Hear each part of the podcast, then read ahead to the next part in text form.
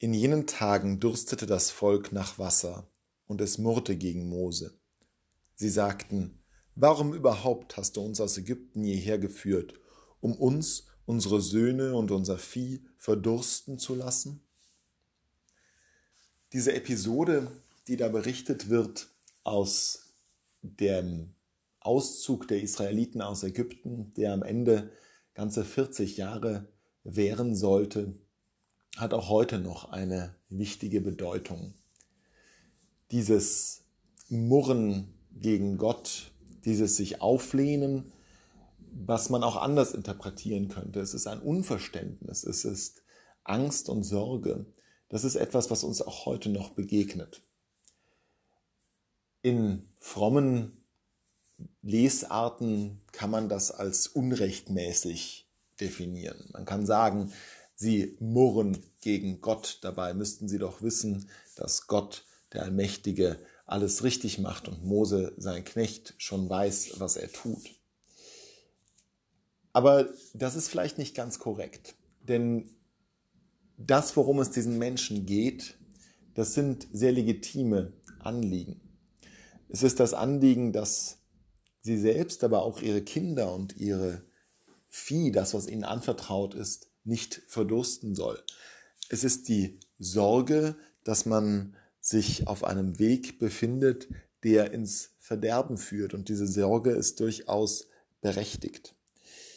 Wir tun uns zu leicht, wenn wir im religiösen Kontext von, davon ausgehen, dass Menschen auf jeden Fall diese Zuversicht, dieses Gottvertrauen haben sollten. Denn das ist etwas, was sich nicht leicht herbeizaubern lässt. Das ist etwas, was vielleicht auch mit Persönlichkeitsgrundsätzen zusammenhängt. Die eine oder der andere ist von Haus aus auf Vertrauen ausgerichtet und tut sich nicht so schwer damit, daran zu glauben, dass Gott alles am Ende zum Guten führen wird, während es andere Menschen gibt, die mitunter nicht dieses Grund- und Urvertrauen haben.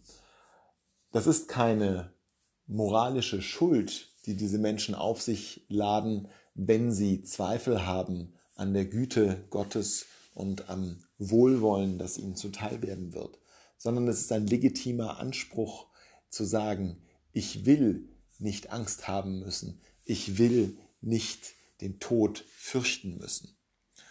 Und das ist eine Aufgabe für uns alle Christen, die wir als Getaufte im Verkündigungsdienst stehen, dass wir mit dazu beitragen, dass dieses Gottvertrauen fassbar wird.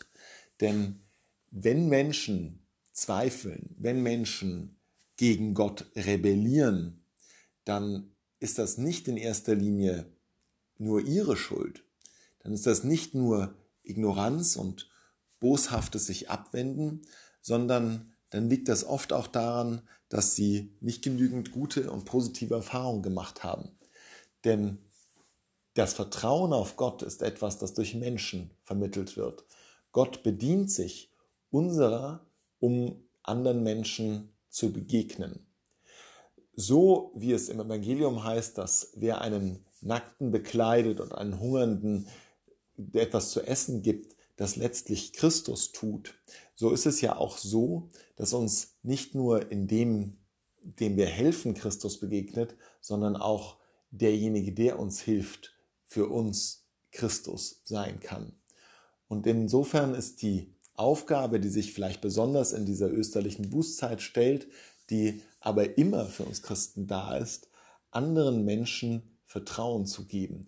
Denn dadurch legen wir die Grundlage dafür, dass sie sich Gott vertrauensvoll zuwenden.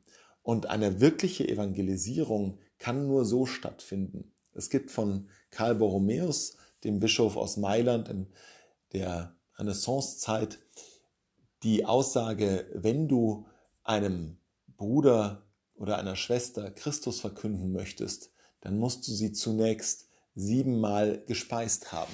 Und das ist eine tiefe Weisheit darin. Wenn wir Christus verkünden wollen, dann geht das nur, indem wir ihnen etwas geben, was sie brauchen, indem sie sehen, dass jemand sich um sie sorgt und dann verstehen, dass dieses Vertrauen, diese Liebe, diese Zuwendung, dass das seine Ursprung, seine Quelle in dem hat, der ganz und gar die Liebe ist. Und dann kommt man an den Punkt, den wir im Römerbrief heute lesen können, denn die Liebe Gottes ist ausgegossen in unsere Herzen durch den Heiligen Geist, der uns gegeben ist. Der Heilige Geist nutzt jeden von uns als Instrument, um diese Liebe Gottes in den Herzen unserer Mitbrüder und Mitschwestern auszugießen.